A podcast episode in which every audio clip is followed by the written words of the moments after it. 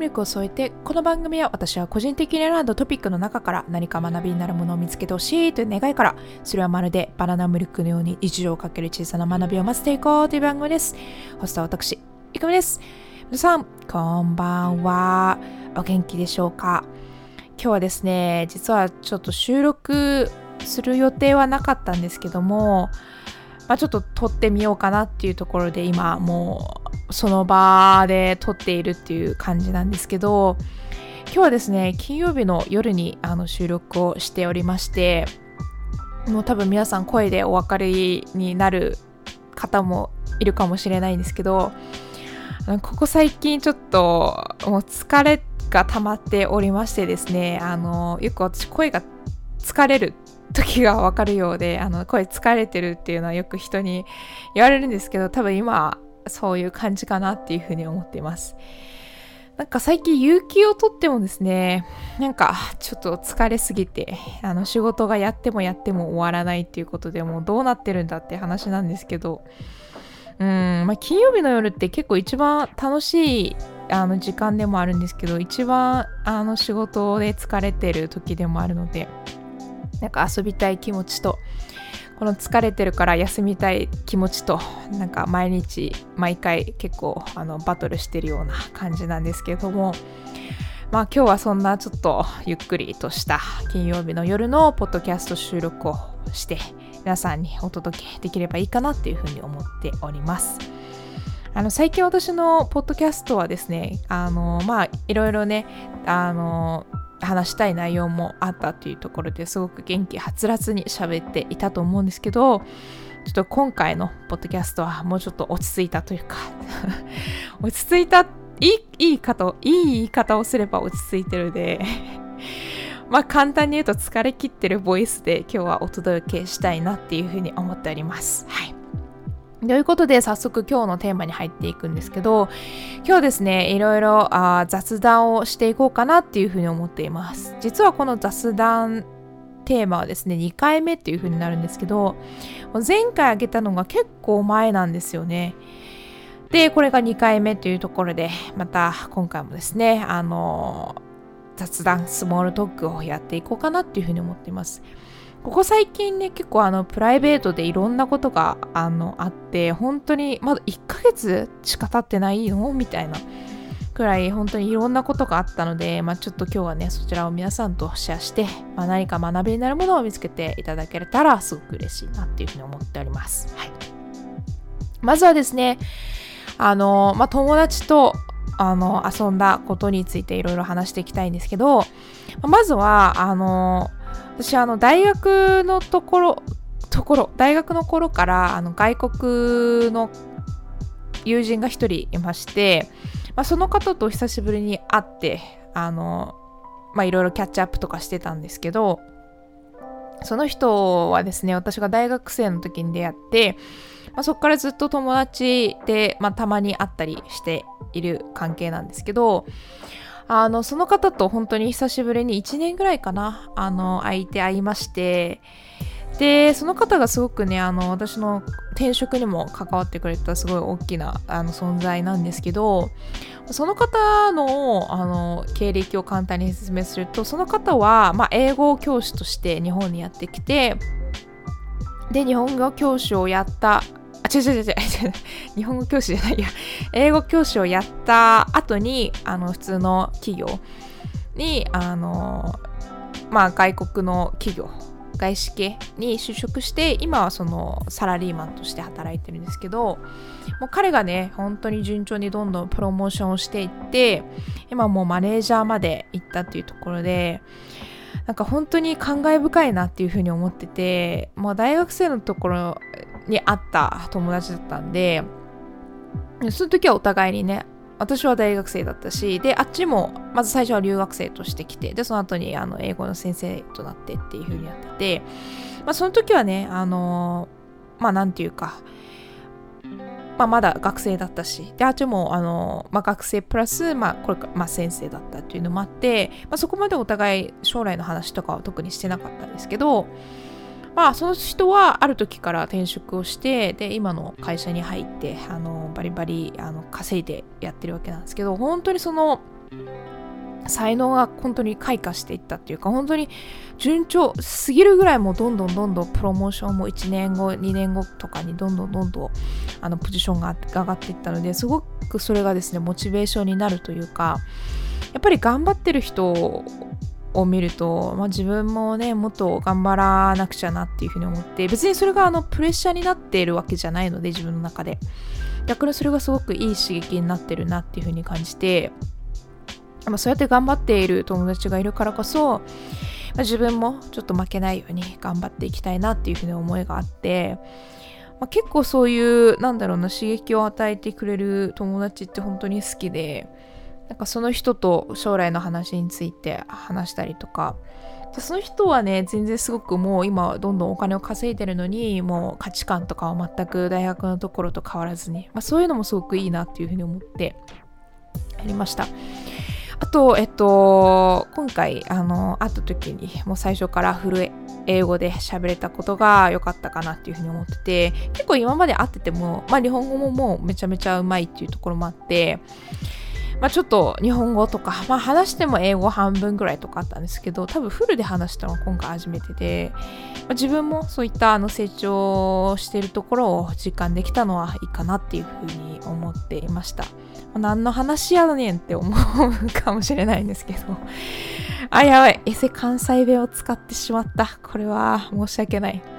最近あの会社に関西弁を喋られてる方が来ましてあのずっと話してるのを聞いたんですけどやっぱ関西弁っていいなっていう風に思ってて聞きました。あのちゃんと話はねあの仕事の話をね聞いてたっていうところでプライベートは聞いてないですけどっていうところがあってやばいこれ思ったんですけどだいぶ今日グダグダになりますね。もう最初のエピソードで私は感じておりました。今日のエピソードはだいぶグダグダグダグダになりますけど皆さん覚悟していてくださいね。あの、ぐだぐだ、ぐだぐだエピソードって書いてもいいぐらい、もう今日はぐだぐだなので。はい、次ですね。で、次も友達と会ったことなんですけど、もうこれはね、ちょっともう多分今後ないんじゃないかって思うぐらいあれなんですけど、あの、10年ぐらい会っていない後輩と 会いました。で、これどうしてかっていうと、まあ、そもそも、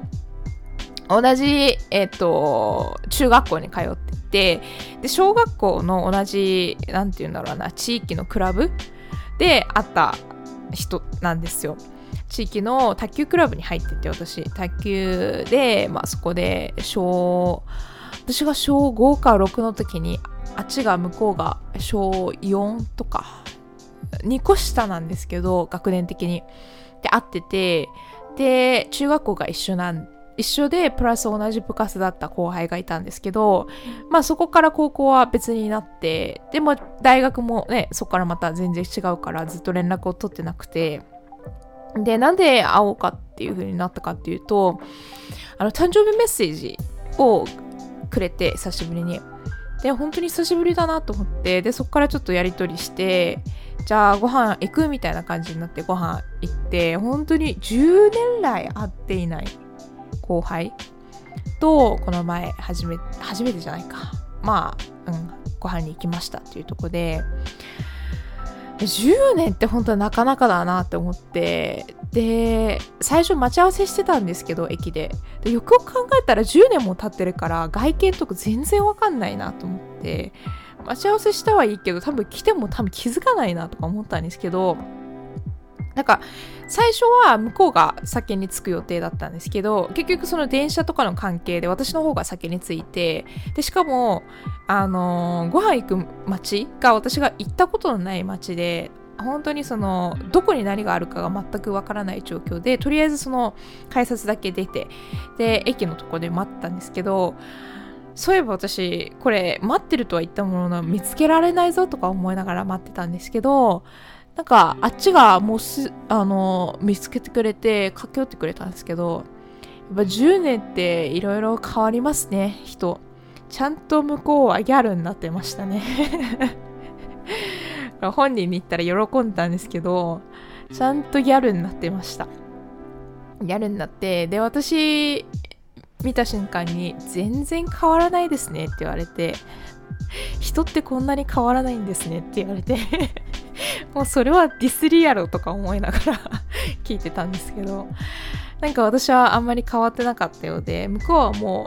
う見た目は結構もう変わってましたね。あのテンションとかそういうのは全然変わらなかったかなって思うんですけどまあ人って10年って結構変わるんだなっていうことがちょっと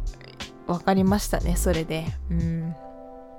しかもなかなかないと思うんですよね。まあ会わなくても例えば23年とかあるかもしれないですけど10年ってちょっと相当だなと思ってちょっと皆さんももしそういう経験があったらぜひあのシェアしていってほしいんですけど10年会ってない人